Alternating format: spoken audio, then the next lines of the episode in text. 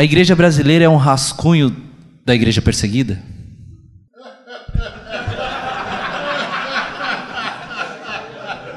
Acho que esse negócio tá mais para garrancho.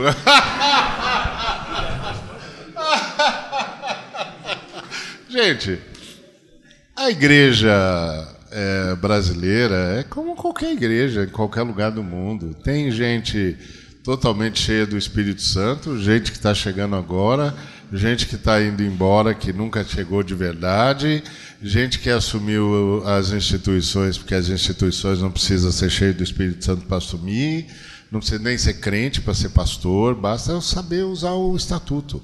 Então, tá, tá como todo mundo.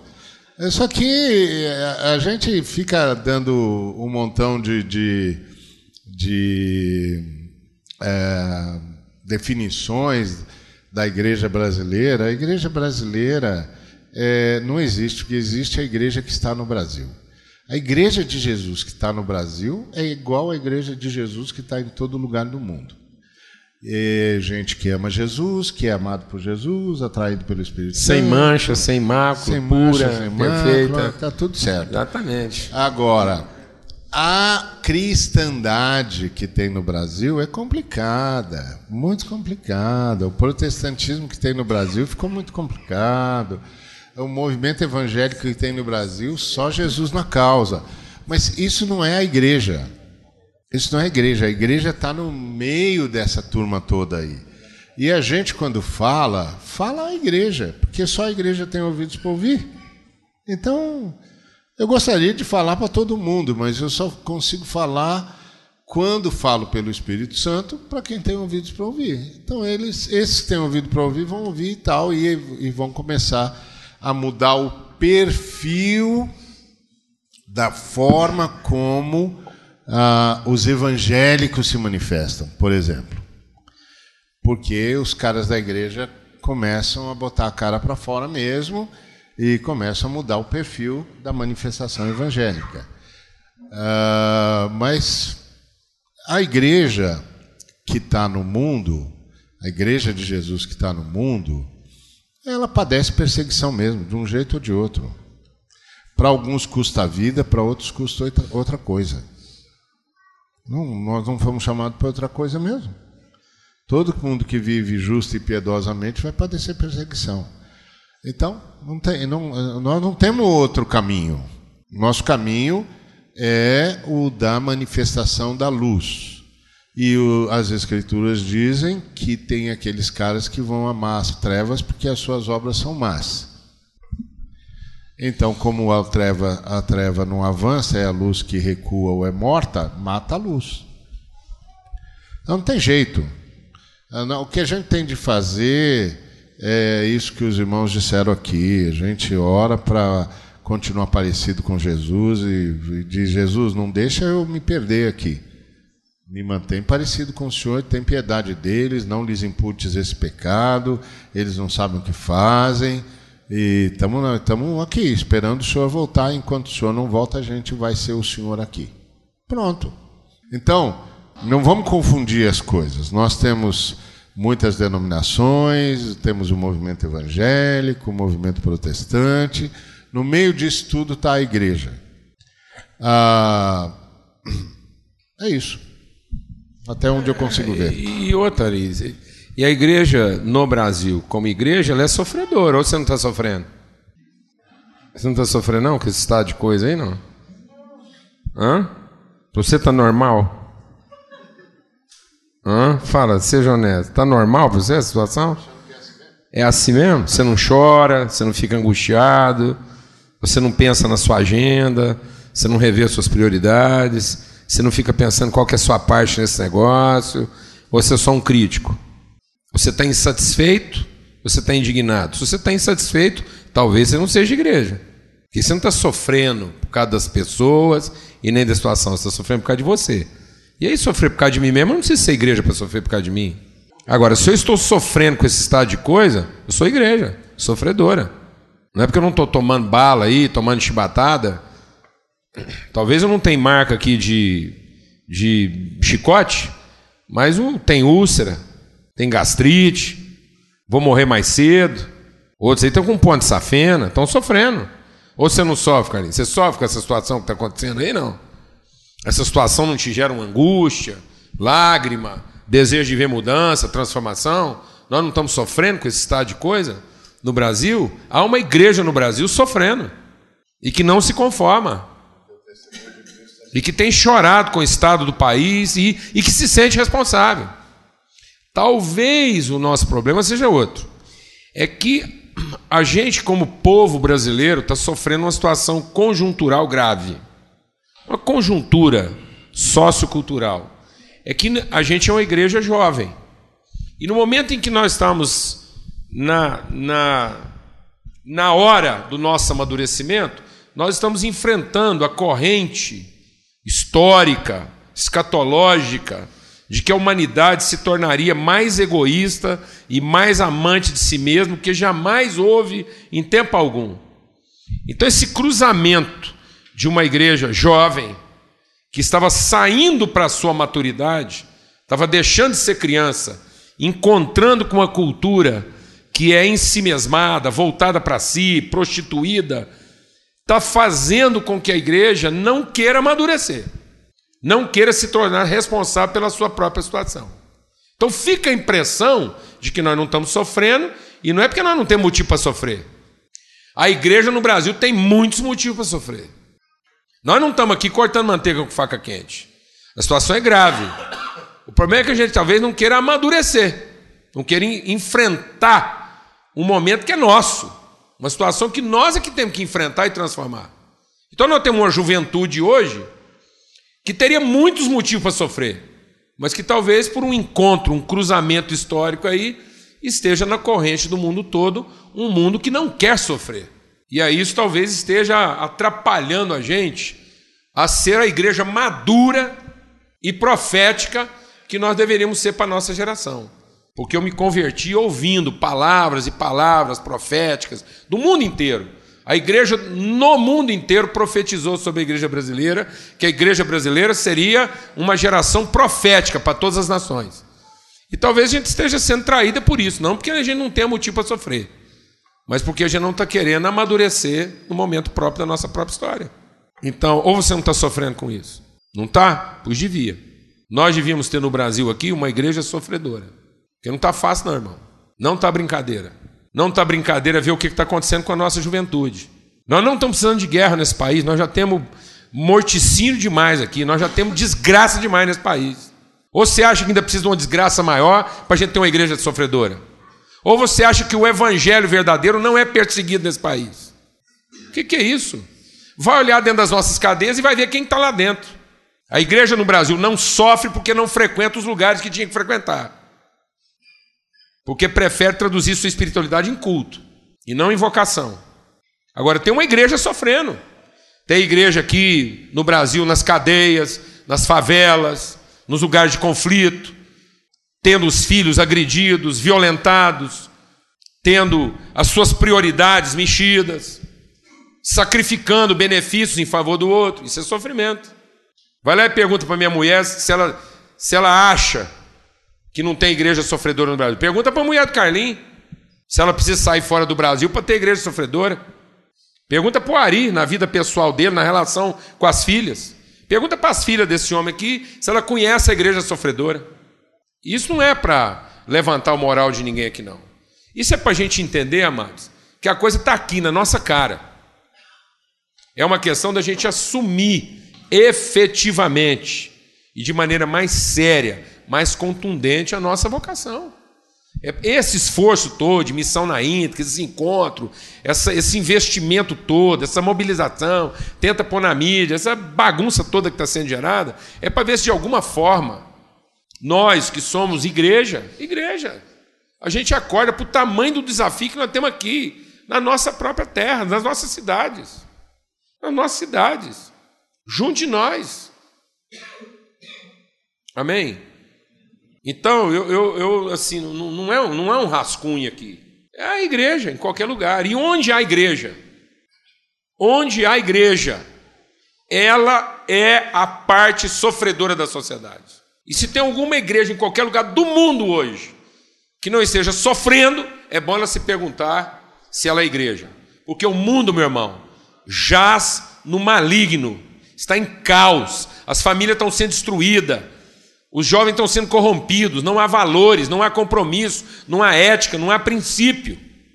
Então, como é que eu posso estar vivendo num mundo desse e não estar sofrendo? Achando que está tudo normal.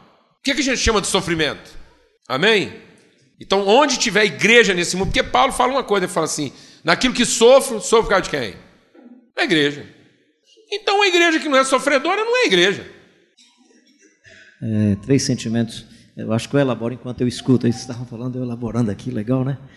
Ah, um primeiro sentimento que eu tenho diante do cenário brasileiro é de vergonha, de acanhamento. Né? Nós somos o maior país católico do mundo, o segundo maior protestante, segundo maior país protestante do mundo. Nós somos, estamos aí no ranking do, dos piores países do que, no que diz respeito à, à questão da, do suborno e da corrupção em tudo, corrupção na religião, né? O suborno no Brasil não é questão cultural. Eu sempre explico que o suborno no Brasil é uma questão teológica. Né? Eu dou uma propina para Deus, Deus vai me abençoar. Eu faço barganha também com, com, com, o mundo sagrado. Então, suborno virou uma questão teológica no Brasil. Isso me envergonha. É, me envergonha você ser reconhecido assim. Imagina só, né? É, me envergonha você estar tá numa, numa nação onde o pessoal não acredita é, no chamado mundo evangélico brasileiro. Me envergonha entrar no elevador, Pastor Carlinhos, aí todo mundo me olhar e eu ficar todo sem jeito, achando melhor ter me chamado de Carlinhos. Né? Me envergonha o fato de chegar um dia numa padaria, estou de gravata porque ia celebrar um casamento, aí a mocinha olhou, mas que interessante, o senhor está tão parecido com um pastor. Eu digo, mas eu sou pastor, querido. Não, eu estou só brincando. Eu digo, não, eu sou pastor. Fiquei feliz no contexto brasileiro da menina não ter me identificado como pastor. Eu digo, cara, que legal, né? fiquei feliz. Né? Não por ser pastor no sentido de cuidar de vidas, mas esse protótipo né, que está aí. Então, a primeira coisa é me envergonha, como brasileiro, esse cenário. Me envergonha com a instituição, aí não é me envergonha, é, me gera uma indignação quando eu vejo a indústria de mercado religioso, a indústria da fé, e vejo esses empreendedores mágicos do negócio religioso enganando as pessoas e usando da magia dos objetos e do fetiche das frases para manipular as pessoas. Aí o meu sentimento não é de sofrimento, é de, é de indignação. Né? Fico indignado quando vejo o cara manipulando a fraqueza psicoemocional de uma senhora, ela caída no chão lá e falando lá, não sei o que, daí o cara, eu fico perguntando quem está com o demônio, quem está derrubando ou quem está no chão. É, porque se o diabo veio matar, roubar e destruir, o cara está explorando, matando, destruindo, tirando a dignidade da pessoa, do ponto de vista, é, digamos, técnico, o demônio é ele, não estou falando do ponto de vista teológico. então, assim, o demônio é o cara. E aí vem o meu sofrimento. Meu sofrimento é ver uma criança de 11 anos chegar e dizer assim: transei com um gringo, recebi em dólar e fui na loja comprar uma boneca. Atividade de mulher adulta, cabeça e coração de criança. Isso me machuca, isso me faz chorar, né? e isso não está acontecendo no Oriente Médio, está acontecendo aqui no aqui. Brasil. O que me faz chorar é o pai chegar para mim e dizer, Carlinhos, o que é que eu faço? Meu filho quebrou uma garrafa na cabeça do menino de outra gangue e eu não sei o que fazer com esse menino. Traz aqui para casa, para sua casa, para minha casa, né? E, e depois, passar um tempo, depois ver o menino numa recaída e tal, isso me dá, assim, me geram, né? Ah, e me dá muita alegria, né? na igreja evangélica brasileira, onde eu percebo que tem um pequeno salão, não tem sala para criança, não tem lugar para criança, e as mães conseguem conviver com a criança e o menino pode chorar e gritar que não atrapalha o pastor que está pregando. E não precisa ter uma classe especial para criança, porque naquele ambiente cabe criança, porque eles não estão visitados pela burocracia religiosa. E aí isso me encanta, e aí isso me alegra. Mas aí, por outro lado, eu fico com dor e sofrimento na alma, porque eu percebo que aquela senhora, com maior sacrifício, vai com a vizinha para o hospital, porque ela não tem quem fique com ela no hospital, e ela vai, é uma serva de Deus, que vai perturbar médico, vai perturbar todo mundo, mas vai ficar sentada numa cadeirinha de ferro, ali a noite toda sendo solidária com a vizinha. Uma serva de Deus, né, que está ali, com seu jeito de viver o evangelho, a sua religiosidade, é, mas está ali, é, com a pessoa do lado. Né? Então tem uma igreja sofredora, eu acho que tem. O IBGE está dizendo para nós é uma probabilidade, eu não estou assim. É, o IBGE está dizendo para nós que elas têm menos de 100 pessoas elas estão na periferia da cidade. E elas representam mais de 80% do número de evangélicos no Brasil. Ou seja, mais de 80% dos evangélicos no Brasil não estão nas grandes igrejas. Não são as grandes igrejas. A, a soma dessas pequenas comunidades que vivem uma interação social, fraterna, elas não são shopping, elas não são shopping, elas não precisam de especialista para pregar. Desculpa assim o termo. Elas são pequenas mercearias, né? Aonde qualquer menino pode qualquer menino, qualquer menina, qualquer senhora, não precisa ser um cantor especial, pode ser cantando num caderninho com pro aqui e pro lá. Aliás, e tem chance de falar. E fala de um jeito todo estranho que ninguém entende. Aí a gente pergunta, foi mistério. Mas fala. Tem chance, é democrática nesse aspecto. Né? E não é só no mundo pentecostal. Você vai nessas periferias, os presbiterianos estão em crise porque não tem mais a identidade do nosso jeito de ser presbiteriano, porque eles foram para a periferia. Então tem uma igreja que sofre aí na periferia, existe, existe nas regiões ribeirinhas, uh, no semiárido nordestino, e tem igrejas também de classe média, que também que está sofrendo, porque a igreja está aí dentro. E por porque último, são solidárias. São solidárias. Por último, só digo o seguinte: é Vila Nova, né? Que tem aqui, tem, tem torcedor aqui do Vila Nova? Uau. Se tiver, não vai ter coragem tem, de falar. De onde é que é mais? Tem do qual, Atlético Goianiense. O único que teria Atlético coragem Goianiense. de falar era o... dá para ser, cara, dá para torcer, dá para ser da torcida do Atlético Goianiense. Goiás não foi Jesus. citado. Goiás, Goiás não foi citado. Dá para ser, não dá para ser torcedor, dá para ser torcedor batista e seguir Jesus também. Dá para ser torcedor presbiteriano, torcedor assembleiano e seguir Jesus. Ou seja, é possível ser torcedor de uma de uma entidade esportiva e ser seguidor de Jesus. E é possível no Brasil ser membro de uma entidade religiosa e seguir Jesus. Esse é o desafio. Problema é que a gente acha que a instituição da gente é a igreja. É por isso que a gente fica aí. E a igreja no Brasil? Camarada, a igreja no Brasil está para além dessa estrutura. E graças a Deus pelo Amém. projeto de encarnação que acontece também nessas instituições. Aqui não é um discurso contra a instituição, é dizer para a gente o seguinte: se perceba sal da terra e luz do mundo também na sua instituição. Aleluia. Ou seja, a igreja é também esse espaço. Então eu tenho um sentimento de indignação, eu tenho um sentimento de vergonha e tenho um sentimento, espero que não seja hipócrita, de sofrimento, de dor, de levar na, nessas de levar nas costas a dor do outro, né? de ter situações que eu digo, por esse menino eu boto a cabeça no meio da bala, e se pegar e, na minha cabeça, tudo legal. E todo esse esforço da, da gente aqui, é, e agora é até um apelo, é um, é um, é um testemunho, é compartilhar um sofrimento. Esse esforço todo do, da, do Missão na Íntegra é um esforço de sofrimento. É fruto de angústia, é fruto de, de, de ver essa situação toda e não se conformar. E é importante que as pessoas que estão aí participando disso, vendo a gente, repetindo mensagem, em tudo quanto é lugar, a gente ouve essas coisas, é, não, não se acomodem à posição de assistentes. Não façam disso uma, uma bandeira para ficar aí tremulando e dizer, é, agora eu faço parte desse time. E, e usando as palavras que a gente compartilha aqui para esfregar na cara de quem quer que seja. O esforço aqui não é retórico. Não é retórico, aqui não é. A gente não fica aqui num debate, não está com todo esse esforço para ir lugares aí, compartilhar o coração, a vida. Não é, não é na forma de, de prevalecer em cima de um argumento.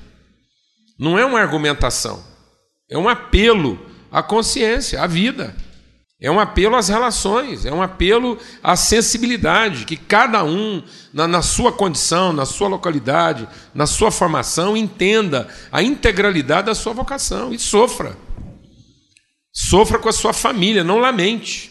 Não sofra como quem está insatisfeito. Não lamente a família que você tem. Não lamente a igreja que você tem. Não lamente o país que você tem. Não lamente a escola que você tem. Pelo amor de Deus, não lamente o governo que você tem. Nós não vamos resolver isso no culto. Amém, mano? Nós não vamos resolver isso com a nossa devoção. Nós temos que resolver isso com enfrentamento, com engajamento, como cidadão, como homens e mulheres cheios do Espírito Santo, orientados pela palavra de Deus e que sofrem, sofrem pelo seu povo, sofrem pelas pessoas. Então, se você tem um macumbeiro lá do lado da sua casa, não tema. Sofra o engano dele. Sofra a dor da sua ignorância. Entenda que ele é seu rebanho. Ele é sua responsabilidade. E que talvez ele ainda esteja no engano, porque ninguém quer sofrer por ele. Então, às vezes, a gente está sofrendo O muçulmano, nós não temos que sofrer o muçulmano, não temos que sofrer o hindu, sofrer o espírita, sofrer quem quer que seja. Nós temos é que sofrer por essas pessoas. Chamar para nós a dor delas, do que elas estão passando, do que elas estão vivendo. Isso é a igreja. Como Jesus, homem de dores, homem, um homem que veio e, e sofreu as dores do povo, foi, foi solidário, se identificou com elas, e chorou, e, e clamou, e interviu. Amém, amados? Então, então, esse é o esforço. E eu estou aproveitando isso, o Tiago, me estendendo aqui. Eu estou sendo convidado no fórum aqui, mas também estou em casa, eu fico mais à vontade. O... é porque, não, é porque, como parte do processo, acho que nós três estamos aqui, a gente está bem dentro disso. Às vezes eu tenho ido em alguns lugares, eu estou percebendo que tem hora que isso está ficando assim, meio com um tom meio embandeirado. Tem uma turma que está pegando o discurso aí para, entendeu? Assim, para embandeirar o negócio, transformar isso em flâmula, em dizeres, né? Agora faço parte de uma turma e tal, e ficando dando carteirada. O negócio aqui não é para dar carteirada, não, irmão. Amém? Não é para sair dando carteirada, não. É para ir para casa e chorar.